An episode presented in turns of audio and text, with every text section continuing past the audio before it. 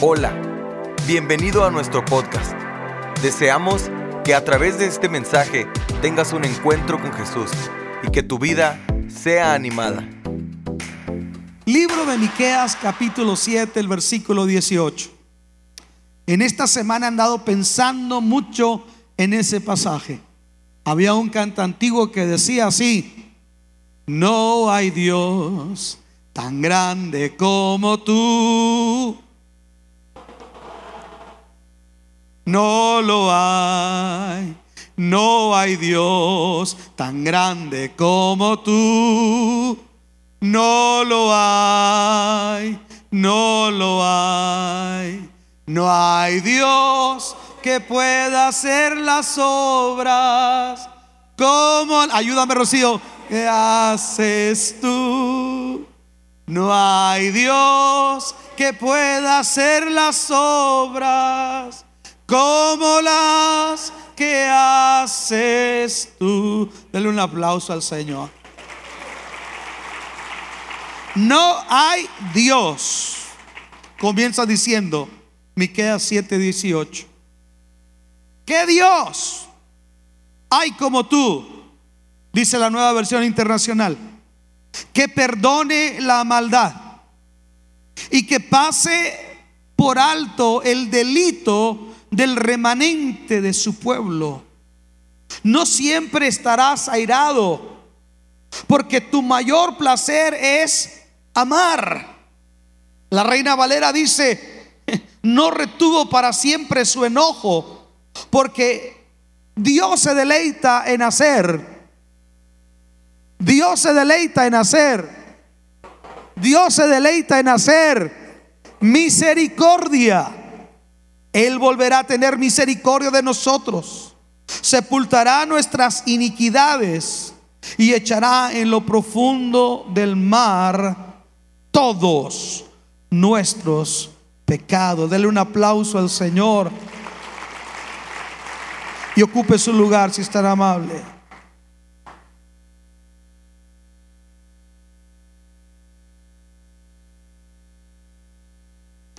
Cuando hablamos del Dios de la Biblia,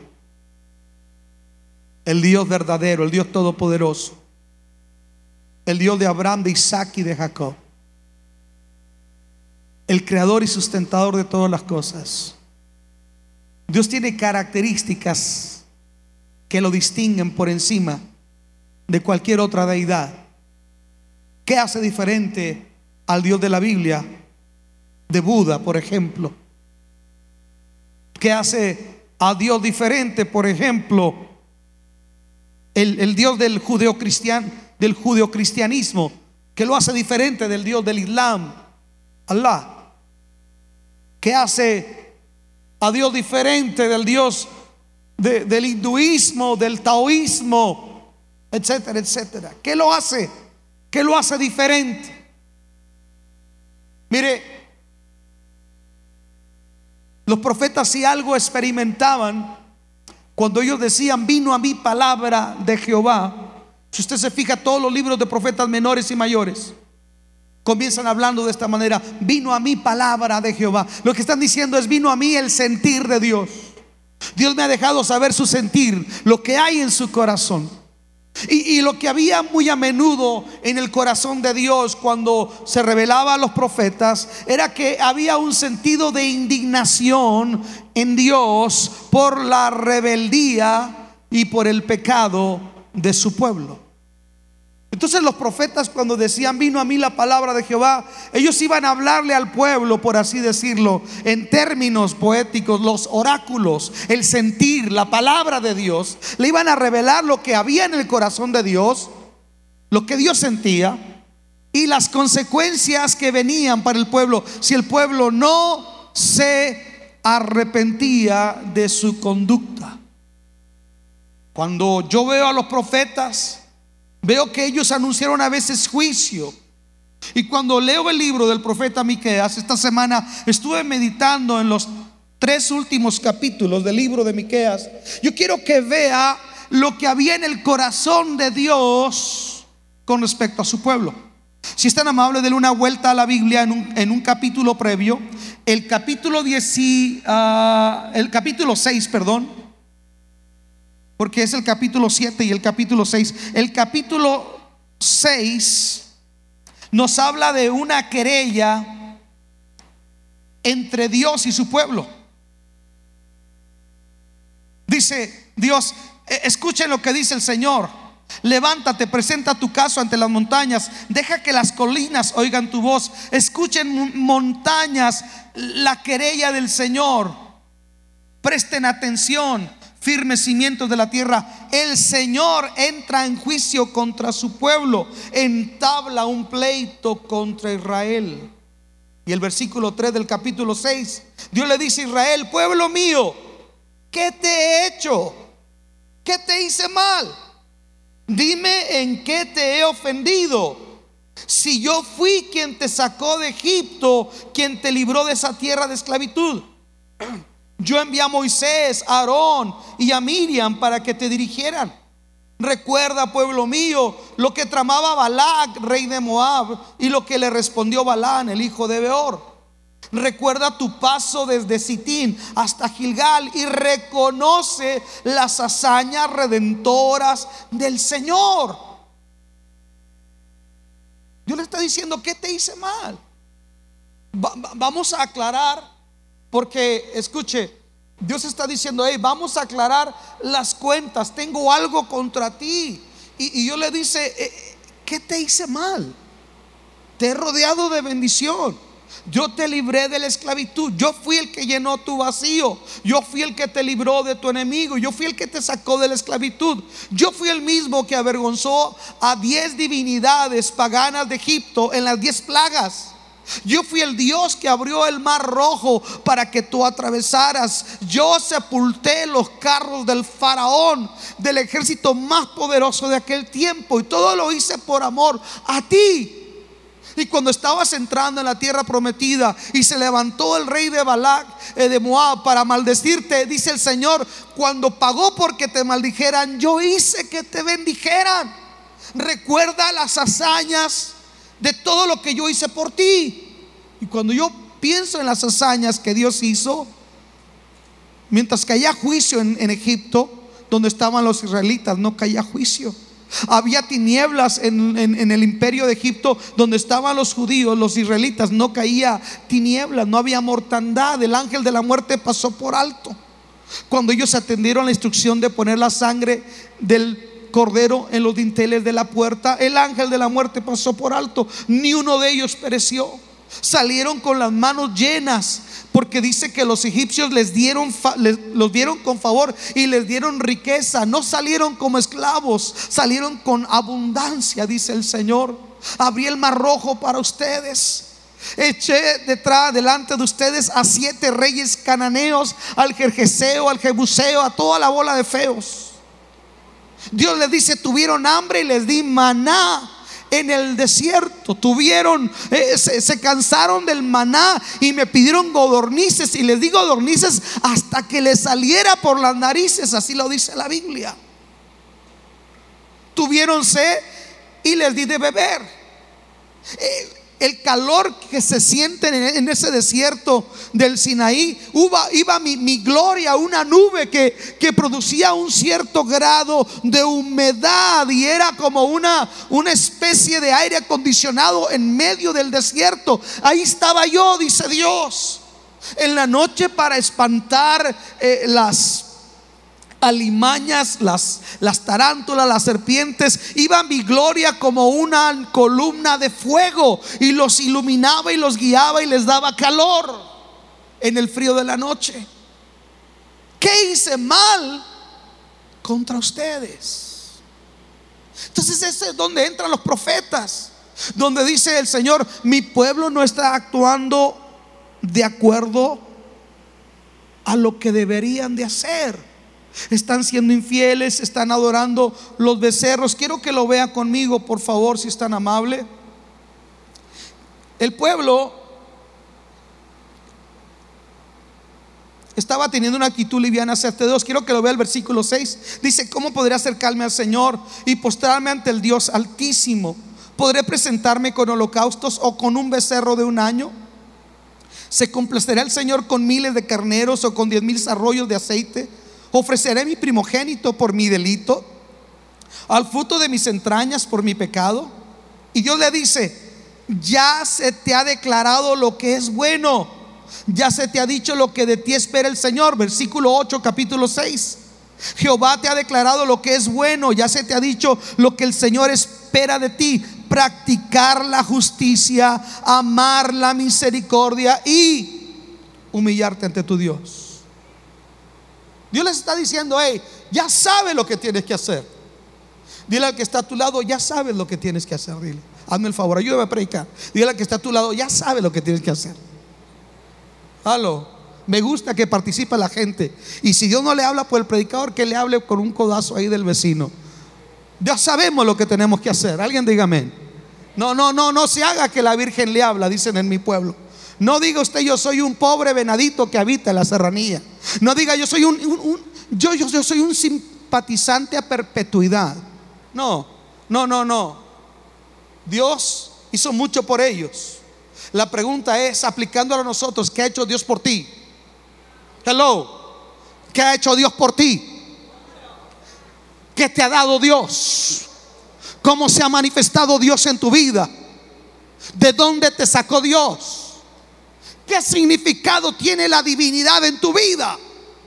Si Dios no ha hecho nada en tu vida, ok, permanece indiferente y que Dios no sea una prioridad en tu vida y sigue viviendo el sueño americano que te va a llevar al infierno. Pero si Dios es una realidad en tu vida, si en tu vida hay la redención, si Dios ha transformado, Dios ha rescatado tu vida, Él ha roto las cadenas del pecado, si Dios ha cambiado tu lamento por alegría, alguien ayúdeme a predicar, si Dios ha revelado en tu vida y te ha dado propósito destino eterno, entonces tú y yo sabemos lo que tenemos que hacer.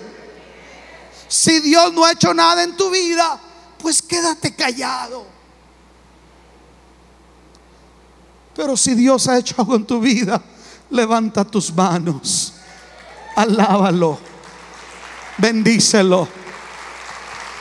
Dígalo los redimidos de Jehová, decía el salmista los que ha libertado del poder del enemigo. Yo no sé si hay alguien aquí consciente y puede decir, hey, hey, hey, esto no es religión. Dios ha hecho algo en mi vida. Y como Dios ha hecho algo en mi vida, esto no es la religioncita que me heredó papá y mamá. Esto no es un cristianismo cultural, porque ahorita está de moda ser cristiano. Justin Bieber es cristiano y es un diablo a la vez. Está de moda ser cristiano, un cristianismo muy light, muy parcial. No, señores y señores, Dios está diciendo aquí, hey, momento, tengo un problema, tengo una querella, no estás actuando de acuerdo a lo que tú deberías actuar, le está diciendo Dios a su pueblo. Y vean la corrupción socioeconómica que tenían, versículo 9. Tribu y asamblea de la ciudad escuchen la voz del Señor que los convoca. Pues es de sabios temer su nombre. Dice, mira lo que le dice Dios, malvados. ¿Debo tolerar sus tesoros de mal habidos y sus odiosas medidas adulteradas? ¿Debo tener por justa la balanza falsa y la bolsa de sus pesas alteradas? Los ricos de la ciudad son gente violenta, sus habitantes son gente mentirosa, engañan con la boca y con la lengua. Porque lo que a mí toca, dice el Señor, te demoleré a golpes. ¡Wow! ¿Quién predica de ese Dios? Oiga, Dios está diciendo, Dios es como el papá que está diciendo, te voy a dar una tunda. ¿A cuánto le dieron una tunda a sus papás? Y no, no, y no, y no que es uno traumado, ¿verdad, hermano? Porque hoy dice, ay, si pie, no, a veces de repente necesita de la cintura para abajo. Alguien dígame. Nomás no te lo comas, dice la Biblia. Corrígelo en tanto que hay tiempo. Pero yo veo aquí a Dios diciendo, te voy a dar una buena, como dicen en mi tierra, te voy a dar una buena pela. Te voy a poner las peras de a 3 por 20 Israel. Se te olvidó que la abundancia que tú tienes, te la di yo. Que donde estás, te tengo yo. Que lo que vistes, te lo di yo. Que no tiene nada que jactarte porque todo lo que tú tienes te lo he dado yo. Alguien puede levantar su mano y decir, Dios ha sido el que me ha dado todo. Vamos. Dios ha sido, no es, no es mi gracia, no es mi, no, no, es Dios que me ha dado favor, habilidad. Alguien dele un aplauso a Jesús. Mira lo que le dice Dios al pueblo. Te destruiré por tus pecados. Comerás, pero no te saciarás, sino que seguirás padeciendo hambre. Wow, qué tremendo es eso. Lo que recojas no lo podrás retener y lo que retengas lo entregará la espada. Lo que siembres no lo cosecharás, ni usarás el aceite de las aceitunas que exprimas, ni beberás el vino de las uvas que pises. Tú sigues fielmente, dice, los decretos del Dios Omri y todas las prácticas de la dinastía del rey idólatra Acab. Tú te conduces según tus propios consejos. Por eso te voy a entregar a la destrucción y a ponerte en ridículo a tus habitantes. Tendrás que soportar el insulto de los pueblos. Ese es Dios. Decían en misa, esta es palabra de Dios. Y el pueblo contestaba, te adoramos, Señor. Hoy ni amén dicen a su nombre. No me ve así, le estoy hablando la Biblia. ¿Qué quiere que le diga? ¿Quiere que sea un motivador profesional? No, ese cuento no. Tenemos que hablar la verdad de Dios. Pastor, eso era bajo la ley. ¿Qué ocurre bajo la gracia? Déjeme le digo una cosa.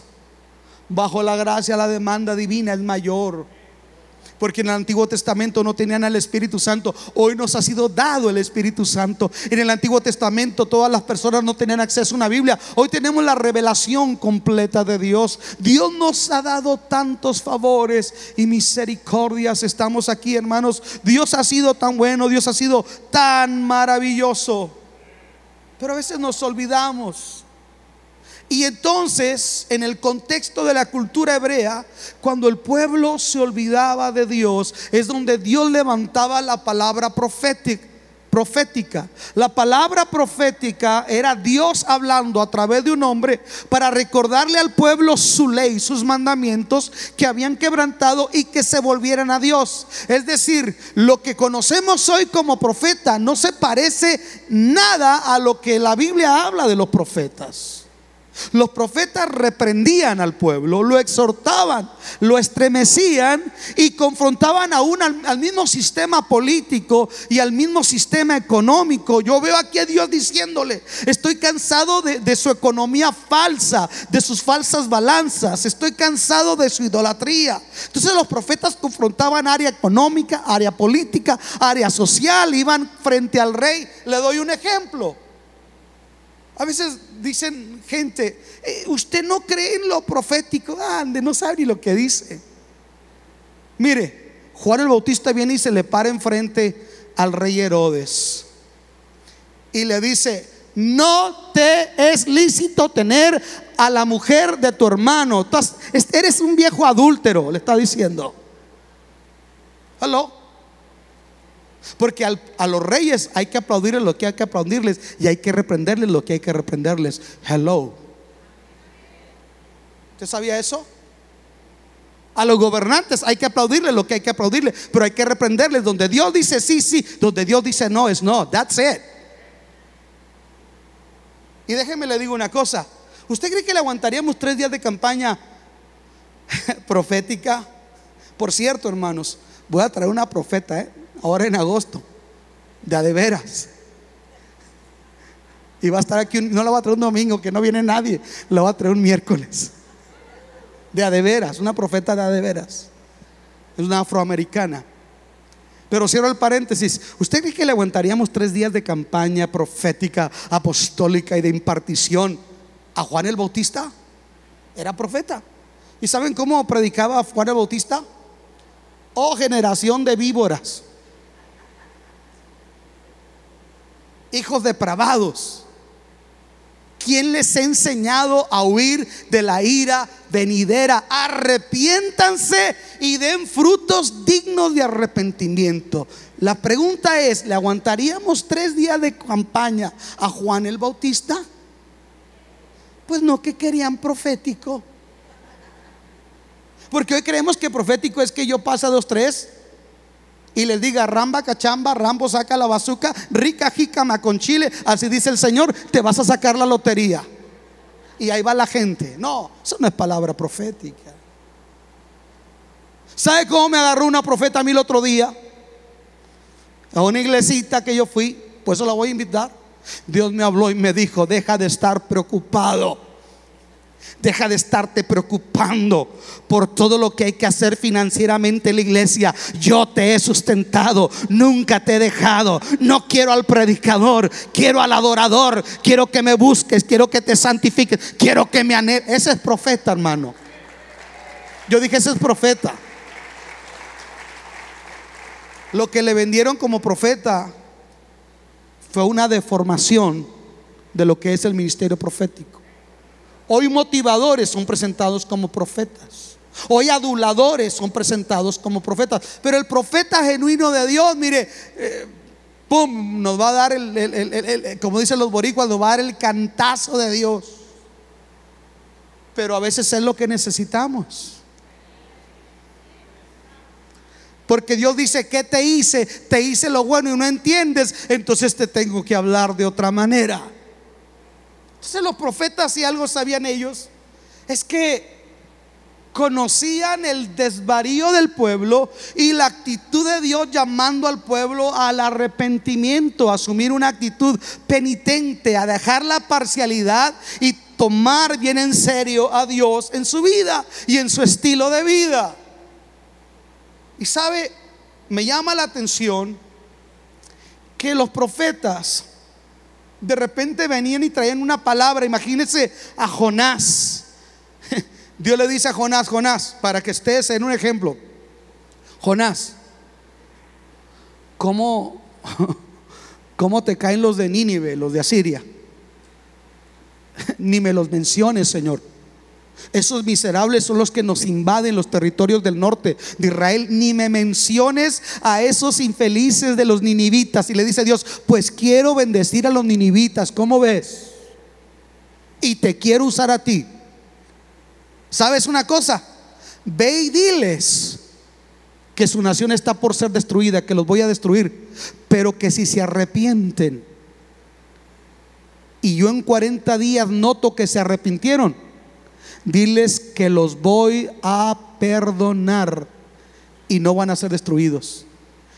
Y Jonás, aunque es profeta, como sabe que si se arrepienten Dios los va a perdonar. Jonás es ese cristiano que Dios que no quiere que, que Dios bendiga a su vecino. A su nombre. Jonás es ese cristiano que es feo con sus compañeros de trabajo. Jonás es ese cristiano que, que ama a Dios, sí, pero, pero no alcanza a ver el amor de Dios más allá. Y, dice, no, yo no, no, no, no, que no, que no lo bendigas. Jonás es ese cristiano que ve que Dios bendice al vecino y en lugar de decir, gloria a Dios que Dios lo vecino, lo bendijo vecino, dice, es narco. Jonás es esa clase de cristiano que, que, no puede entender que no se trata que te caiga bien a ti, Dios lo ama. Hello. Dios ama a quien menos te imaginas. Entonces, ¿qué hace Jonás? Agarra un barco y se va por otro lado. Usted conoce la historia. Dios manda una tormenta, porque eso es lo que hace Dios con los Jonás. De repente andan dos, tres Jonás por ahí, agarrando un barco para Tarsis. Y Dios lo que hace es esto: te deja. Yo creo que Jonás se sube a, su barco y le pone mi gusto es y quién me lo quitará. Y tóquenme con banda y dale. Pero de repente te va a llegar la tormentita. Y cuando te llega la tormentita, ni con los que andan te van a aguantar y te van a aventar al mar como a Jonás. Y Dios va a mandar un taxi por ti. Y antes de traerte te va a pasar por tres días y tres noches en el vientre del gran pez, lo cual tipifica una gran prueba, un gran quebrantamiento para que venga y te expulse en una playa y te reconectes con lo que Dios te ha mandado hacer. Dígale al Jonás que está a tu lado, ahí te hablan, Juan. Pero déjeme le digo por qué metí a Jonás. Porque Jonás no quería que Dios bendijera a sus vecinos, porque Jonás sabía, escuche, que si el pueblo se arrepentía, Dios los iba a perdonar. Y él no quería que Dios salvara a sus vecinos, porque sus vecinos habían sido malos vecinos con él. Así es que Jonás fue el único profeta que predicó y oró para que nadie se salvara. Yo creo que Jonás iba diciendo, los van a hacer chicharrón. De aquí a 40 días Nínive va a ser destruida y bien que se lo merecen. Y yo creo, y es donde los predicadores le ponemos ya lo, lo, de nosotros, de la carne, y bien que lo merecen, desgraciados. Dale, Señor, dales.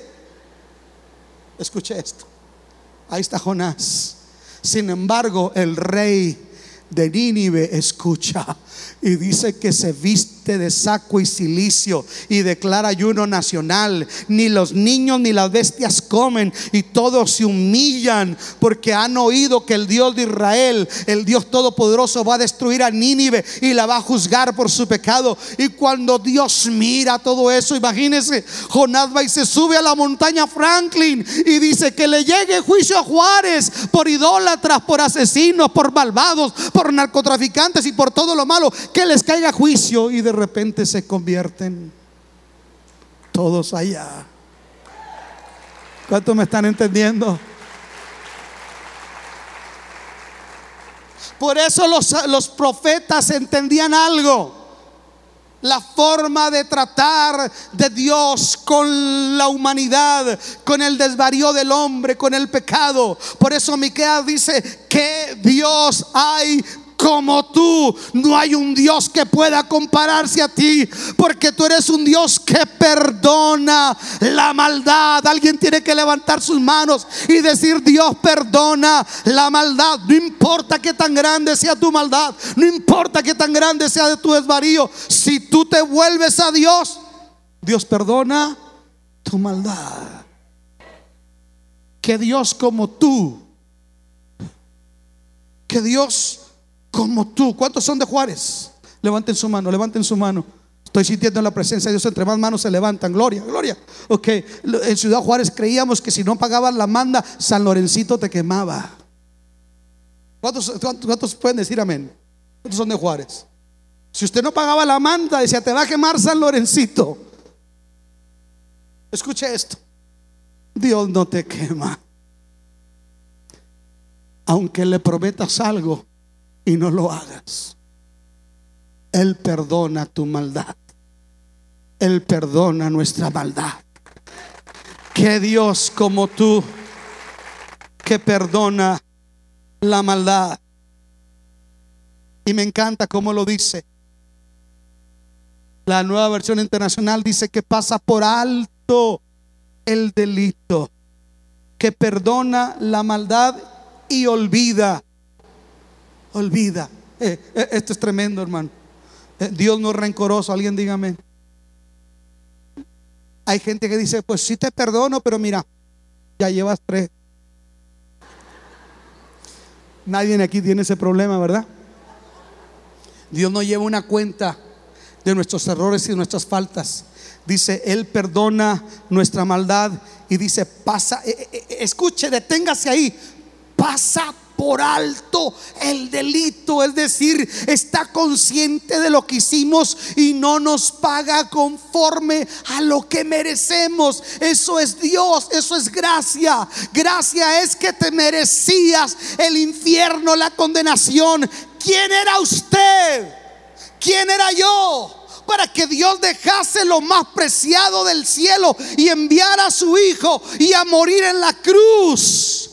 ¿Quiénes somos nosotros? Si no hay infierno, ¿para qué atormentar al Hijo de Dios en la cruz del Calvario? ¿Para qué esa muerte tan horrenda? Si hay un purgatorio donde terminar, vamos a salir al final de cuentas. ¿Para qué morir Jesús de esa manera en la cruz? Sin embargo, el justo murió por los injustos. Él tomó nuestro lugar en la cruz. Él sabía el delito que habíamos cometido. Y para que Él pudiera pasar por alto el delito, su justicia dictaba que tenía que cumplirse la sentencia por la penalidad. Y Él no quiso que nosotros pagáramos la penalidad. Él sufrió el pecado en la cruz por nuestras vidas. Escuche, y cargó con todas nuestras iniquidades. Por eso Él puede pasar por alto. Oh, esto, esto me encanta. No es que Él sea pasalón, no, no, no, no. Dios no es alcahuete. Lo que pasa es que Él se detiene y dice que Él pasa por alto, no te trata con la severidad que tú y yo merecíamos, no nos trata con, la con lo que nosotros merecíamos, Él pasa por alto y la razón por la que Él pasa por alto es que dice que Él se deleita en hacer misericordia. ¿Ha conocido gente rencorosa? ¿Cuántos han conocido gente rencorosa?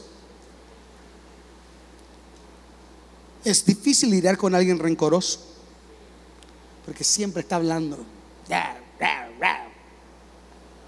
Gente amargosa. La gente rencorosa infecta su entorno, la atmósfera la contamina, porque siempre, siempre está ahí. Hay gente que con lo que le hicieron actúa así, hermano, los trae como un chicle.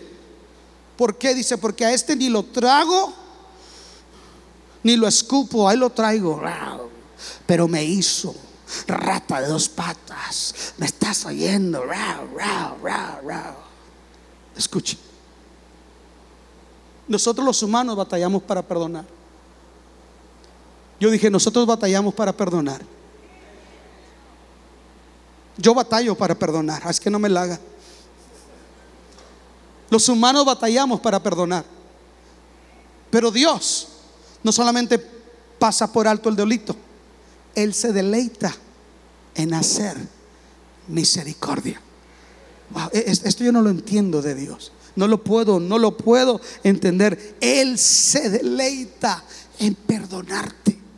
Él no tiene problema, Él no batalla, Él no lleva una lista acumulada, no, Él se deleita en hacer misericordia. Y quiero terminar con esto, si me puede ayudar. De esta manera trabaja el perdón divino. Escuche. Dice que Él volverá a tener misericordia de nosotros. Sepultará. Pero habla de una figura, escuche esto. Sepultará nuestras iniquidades. La manera, la manera, la manera hebrea de deshacerse de algo para siempre, no solamente es sepultar un cuerpo.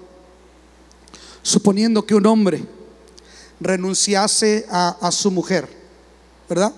Que un hombre renunciase a su mujer, él haría esto. Tiraría el anillo y luego empezaría a hacer un agujero y luego empezaría a pisar y a pisar y echar tierra hasta que eso quedara sepultado. Eso es una señal de algo que ya no tiene importancia ni valor. Y lo hace una persona cuando dice, esto se acabó, no me importa, no me interesa más. Un día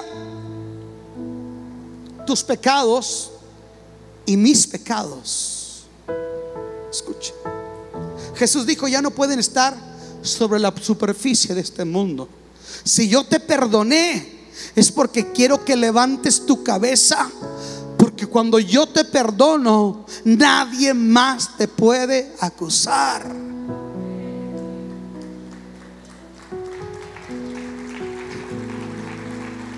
Y él sepultó. Hay dos figuras del perdón en la Biblia. Una, cuando se atraviesa una hoja donde están los delitos que ha cometido una persona. De acuerdo al derecho romano, antiguamente se atravesaba una hoja y eso era, como le llaman a hoy, dismiss. Le quitaban los cargos. Por eso Pablo, cuando habla en el contexto del mundo helénico, dice que él traspasó en la cruz el acta de decretos que nos era contraria. La invalidó. No hay más culpa contra nosotros. Ninguna condenación hay para los que están en Cristo Jesús. Pero la forma hebrea me gusta más porque es sepultar, que no se vea nada más. No importa cuál fue tu pecado, no importa lo que tú hiciste, no importa lo que te hicieron, cuando tú perdonas, cuando Dios te perdona, Dios sepulta y no se vuelve a ver más. Para Dios no eres más un adúltero, para Dios no eres más un pecador, para Dios no eres más, eres su hijo, eres santificado, eres lavado, eres comprado por precio de sangre. Tu pecado ya no tiene por qué estar en la superficie. Pero Dios va todavía más allá dice, sepultará en lo profundo de la mar todos nuestros pecados. Deténgase en eso. Antes que National Geographic y Jacques Cousteau descubrieran que el Océano Pacífico tiene más de 7 kilómetros de profundidad y que lo que llegase a entrar a la profundidad del Océano Pacífico jamás puede volver a salir. Porque es tan fuerte la fuerza de gravedad allá abajo que lo que logre penetrar a la superficie, a, lo profundo, jamás va a poder salir. Antes de que la ciencia descubriera eso, Dios dijo, la capacidad de mi amor, el deleite en mi perdón de tu conducta y de tu pecado es tan poderoso que es que lo comparo como aquello que va a caer a lo profundo del Océano Pacífico. Dice el Señor, jamás volverá a salir a la superficie, jamás alguien podrá avergonzarte, porque yo deshice como a nube tus rebeliones y como a la niebla deshice tus pecados. Dios todo lo que dice es, vuélvete a mí. ¿Cuánta gente se emborracha? Se embriaga, se tira las drogas, se deprime, atenta contra su vida.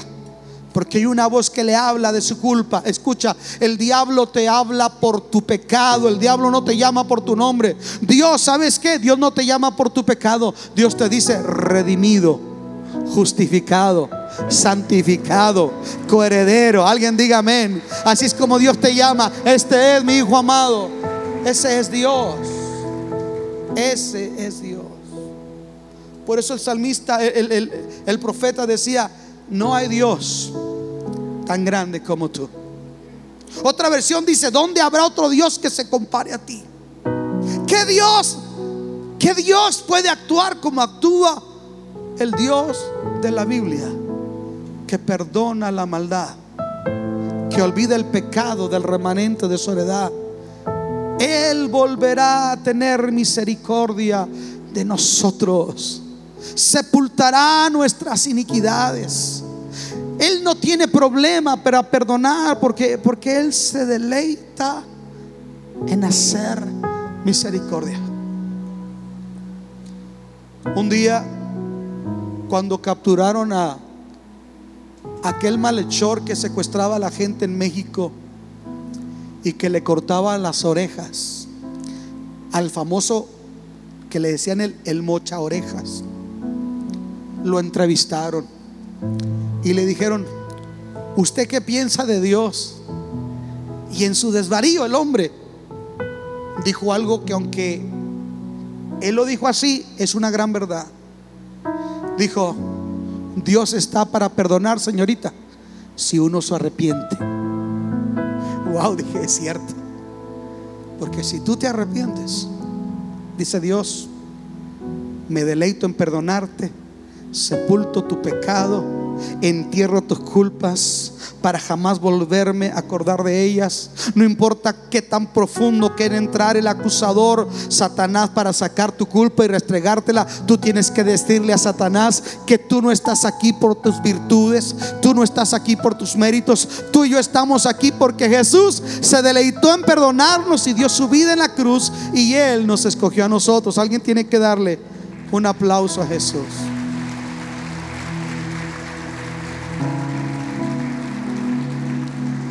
La pregunta es, ¿por qué si Dios se deleita en perdonar, por qué rechazamos esa oferta del perdón? ¿Por qué somos livianos con lo que Él es y con lo que Él ha hecho por nosotros? Por eso David, el profeta decía, que perdona la iniquidad del remanente de su heredad. Y escuchen esto, hermanos. La gente sin Dios peca, pero nosotros los cristianos no pecamos. Nosotros cometemos iniquidad. ¿Qué quiere decir eso, pastor? Hay gente que no tiene conciencia clara de las consecuencias de lo que está haciendo. Pero nosotros, nosotros, que conocemos la palabra y que deliberadamente pecamos, eso se llama iniquidad. Wow. Sin embargo, Dios es tan grande que dice, aún con tu iniquidad, yo te puedo perdonar si tú te arrepientes. ¿Me está entendiendo? Yo me imagino a Miqueas en un momento de tranquilidad. Había traído la palabra al pueblo y miraba el pueblo venir a Dios. Se reconciliaban con Dios. ¿Qué piensa un predicador una vez que las luces se apagan y se va a su casa? ¿Qué piensa? Puedo pensar muchas cosas. Pero el pensamiento que más me puede animar para seguir adelante es saber que Dios todavía el día de hoy sigue perdonando vidas, sigue transformando corazones, sigue estando con los brazos abiertos para invitar al, al, hombre a que venga a Él. Y lo más lindo es ser un vocero de ese mensaje. Y yo me uno al profeta Miqueas y decir, qué privilegio servir a Jesús. Recuerdo a los inicios como predicador. Antes de subir a predicar, en algunas iglesias cantaban el canto mensajero del gran rey. Y subía el predicador. Otros cantaban bellas palabras de vida. Y subía el predicador. ¿Sabe? No hay nada más lindo, más, más rico que sentir que esa presencia fluye por aquí y esa palabra fluye por aquí y, eso, y, y, esas chispas de vida fluyen por mis labios y saber que Dios está tocando gente ahí y que el día de hoy tu vida puede cambiar y que decirte que no todo está perdido, que hay perdón, que hay misericordia y que todo lo que tienes que hacer es levantar tus manos a Dios y decirle, Señor, aquí está mi vida. Reciben esta palabra. Denle un aplauso fuerte a Jesús. Pónganse de pie, por favor. No hay Dios tan grande como tú. ¿Alguien puede repetir conmigo? No hay Dios tan grande Deseamos que Dios haya hablado a tu vida de una forma especial. Si deseas saber más sobre este ministerio, visita nuestra página www.canticonuevo.tv y nuestras redes sociales Cántico Nuevo EP. Y recuerda, tus mejores días están por venir.